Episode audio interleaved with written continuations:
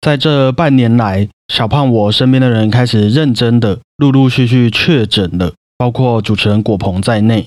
那我这些确诊的朋友也都在他们的隔离期间，蛮乐于和我分享他们的一些状况。什么时候开始喉咙痛？什么时候开始觉得哎腰酸背痛？各式各样的症状都有啦。那也有从头到尾都一直很堵拦那些传染给他，然后又症状很严重才快筛通报的人。不过让我蛮意外的是，以前理解的那一种确诊过后的后遗症，好像出现的几率是非常高的。诶，我觉得大概我身边八成的朋友确诊之后，都有相关的一些症状跑出来。像有些朋友会非常容易就感到明显的疲倦、胸闷，走几步路、爬几个楼梯就会喘，也有过了一个礼拜还会不停咳嗽，喉咙会一直生痰的。更不用说心理因素上面的影响啦，可能原本没事啊，听人家这样子讲一讲，新闻报一报，就觉得说，哎哎哎，我好像也有一点这种后遗症呢。所以我也让古鹏在这几天好好休息，好好养身体啊，以后也才不会有什么其他的借口。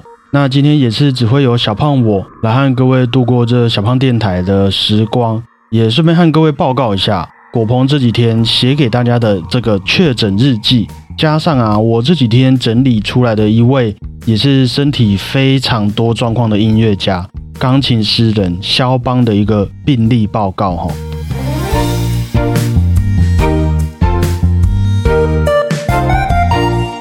大家好，我是主持人小胖不烫。接下来我就快速的来和各位报告一下国鹏这几天想要分享给我们的这个他的确诊日记。那我也尽量叙述的生动一点哦。就在上个礼拜的一个美好的一天，果鹏满怀欣喜的早早八点就起床，准备要来工作室和小胖我进行一个录音的动作。不过因为小胖我有家人是考虑到身体体质的关系没有打疫苗，所以我们固定都会在录音之前快筛波，确定我们彼此每个礼拜的身体状况。那就在这毫无防备的早晨，看着一如往常的快筛试剂，哎呦！这上面似乎有第二条线在那边给我欲擒故纵，若有似无啊呢。于是果鹏就拍了照，传给我看那两条线的快筛结果，打了一个呃点点点。那身为好朋友的小胖我，当然就回传了哈哈哈哈哈，作为我的一个回复。果鹏当下以为是试剂坏掉，心里想说怎么可能？我这几天也没有特别去哪里，而且好不容易。好不容易熬了这三年的疫情生活，担心了三年，谨慎了三年，正以为这辈子都可以远离疫情，结果看着那两条线的果棚，心情可以说是瞬间荡到了谷底。于是过了几分钟，立马再快筛了一次，又过了几分钟，又快筛了一次。一双眼睛看着三个世纪，总共获得六条线的果棚啊，终于还是接受了事实。马上通知了他的家人，收收东西，回到了房间，自我隔离了。从知道自己确诊的那一天开始，就觉得身体异常的不舒服，全身上下，包括头部都隐隐作痛，感觉就好像打完疫苗之后的不舒服再乘以五倍的那一种感觉。于是，在昏睡之后的半梦半醒之间，果鹏还是在小胖我的催促底下去预约了视讯看诊。哎，我那一天真的整整催了他有半天多了吧？我是不知道他当下有什么状况啦。早上确诊到快晚上才去视讯看诊，好不生气也好在啦，这个步骤上都不会太过于麻烦。加了诊所的 line，不久就会有专人请你拍下你的快筛结果和健保卡。那确认之后就直接视讯回答一些问题。哎，什么时候确诊的呀？有没有同住家人啊？目前哪里不舒服呢？问完之后，也就可以请家人朋友到药局去领药了。那吃了一点食物，也吃了药的果鹏，很快的就昏睡过去，结束这第一天的日记。到了隔天，独自录完节目，心急如焚的小胖我，也马上传了讯息询问果鹏是否安好。哎，听说清冠一号很厉害，那你有拿到吗？果鹏说，医生直接开了抗病毒的药物给他，好像是因为他比较胖的关系。似乎算是高风险族群，所以要直接吃抗病毒的药物。那我听到这个回复，当然也还是回传了哈哈哈哈哈哈给他。不过到了第二天啊，果鹏的喉咙是明显的有越来越肿的感觉，同时还伴随着一些咳嗽，又加上吃了抗病毒药物的副作用会拉肚子，所以基本上也是在床上和厕所度过了第二天。到了第三天的早上，已经咳嗽咳到声音变得很低沉了，连带着胸口都会有一点痛痛的。不过也许是因为有认真吃药的关系，大部分其他的症状都相较前一天来说减轻很多了。虽然做起一些简单的运动，还有呼吸练习，感觉都比以前还要来得容易喘。不过我自己的感觉是，果鹏以前都没有好好的运动，那因为这次确诊才发现，哎，自己体力有点差。我自己是这样子猜想啦，就是他很有可能把这个误会给连带到确诊上面了。当然也不否认有因为病毒的部分影响啦。那这第三天药物的副作用也依旧蛮剧烈的。虽然我不知道各位想不想听，但果鹏自己是说他已经拉肚子拉到屁股也是非常痛的那个程度啦。后来到了确诊的第四天，差不多就剩下喉咙痛，还有不停不停的咳嗽。那也在感到无聊的自我隔离生活的同时，开始思考自己会不会有后遗症，所谓的长新冠。直到又过了一天，才觉得自己的身体似乎可以说是状况不错了。虽然还是会咳嗽、会拉肚子，不过已经开始可以做家事、消消毒，甚至是专心处理工作上面的事物。那在这几天，果鹏也一直在想，自己到底是做了什么，到底是在哪里染疫的？可是也没有人通知他相关的足迹，自己也找不出答案。只希望大家也还是要记得好好洗手、戴好口罩，因为他经过这次确诊，也深刻体会了。病毒能够带给他身体的摧残，还有无聊的生活伴随心里面的压力是有多么的无助。所以果鹏也很感谢所有关心他的朋友们，还有在他身边的家人，让他还能接触到一些外面的世界，也没有饿到肚子。最后也希望大家都要平安健康，期待再回来录音的那一天。最后这句话是认真的吗？期待再回来录音的那一天，这应该是讲给我听的啦。我们就看他下个礼拜的表现，就知道是有多期待了哈。好，不过在我身边确诊的朋友是真的，包括果鹏也是。其实每一个人的心情都是感觉得出来，被那阳性反应的结果给影响蛮多的。那我也是会去找笑话讲给我这些朋友们听，偶尔啊会去和他们聊一些其他的事情，转移注意力。但是真的不得不说的是，没有比一首能够让自己平静下来、安心休息的音乐。还能来的让人放松，而且舒缓那些不舒服的心情的，也是在这段日子，那些朋友都会跟我拿歌单，或是他们就突然意识到自己喜欢的什么样子的音乐。所以今天第一首要点播的作品，也是我在国外的一些论坛和讨论区中看到大家觉得最能够在身体不舒服的时候缓和情绪、传递力量的一首作品——舒曼《儿时情景》里面的梦幻曲。虽然舒曼的这部钢琴作品集叫做《儿时情景》，但其实不是为了儿童所创作的哈，而是舒曼要送给他女朋友克拉拉的一个小礼物，有点像是舒曼他在回顾自己的童年时光，也同时和另外一半诉说自己过去的一些小故事的那一种感觉啦。那其中的这首梦幻曲，或是我们也可以称为白日梦，也是大家最熟悉的其中一段主题。既保有了那些纯真干净的旋律，也充满了许多很聪明的和声进行，被许多人认为是一部能够平静心情的好作品。就来点播给我们这些因为生病或生活压力而惴惴不安的心情吧。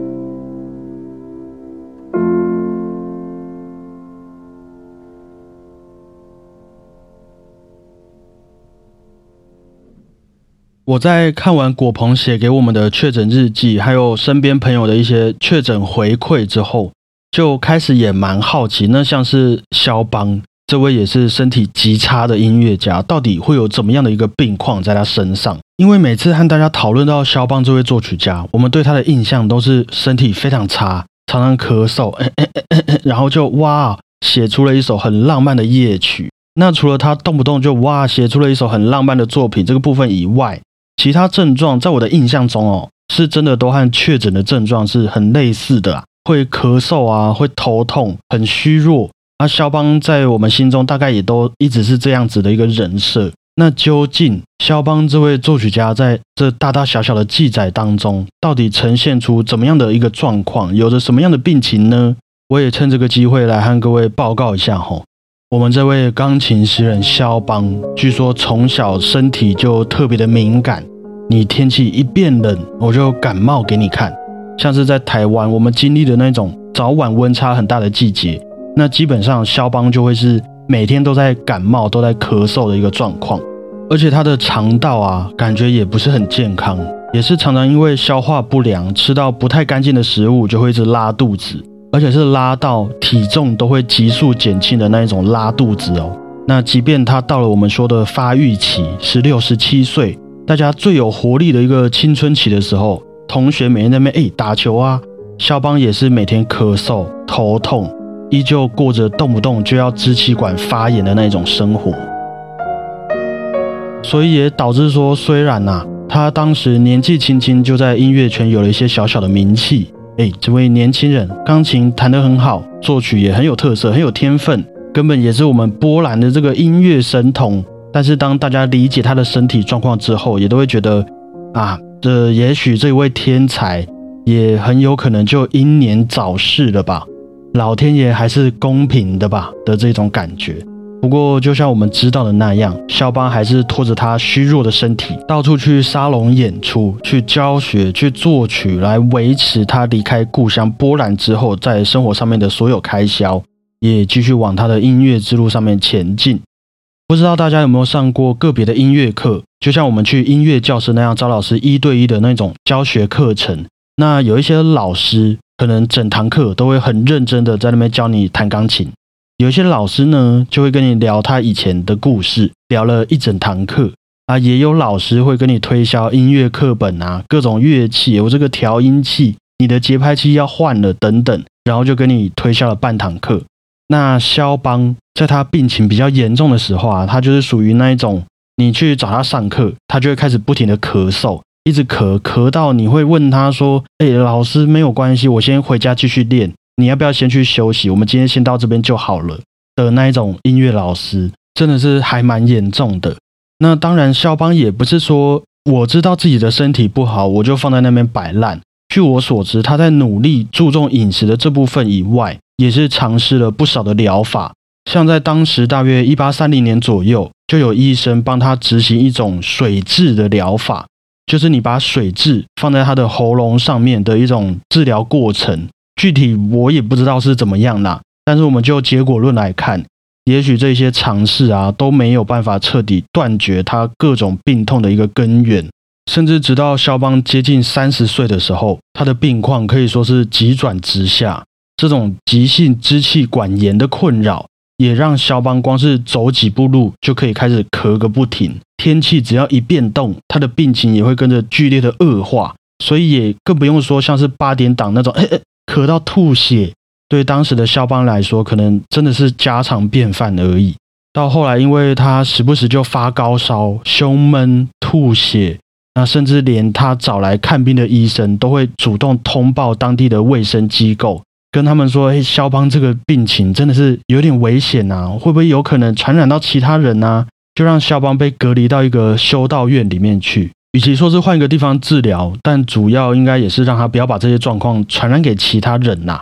但是你当时那个修道院，坦白来说，环境真的不太适合肖邦来养病，有点太过于潮湿了。所以肖邦的病情也真的就只能越来越严重，直到他过世的前几年啊。”虽然才三十几岁，正值青壮年而已，但他已经几乎没有办法自己走路了。生活上也完全要依赖他的家人、朋友、学生们。那据说当时病到这个程度的肖邦，也已经没有太关心说自己的病情要如何去发展了，会有点变成说，哎，我想吃什么就先吃什么，想熬夜就熬夜，衣服也是随便穿穿就好。然后大部分啊也会依赖鸦片的相关合成物来压制那些不舒服的感觉。那直到最终连鸦片也没有办法带给他多少慰藉，咳到吐血的量啊也趋近于动不动就会吐了一碗血的时候，肖邦也在这疯狂的咳嗽和抽搐中慢慢失去生命力，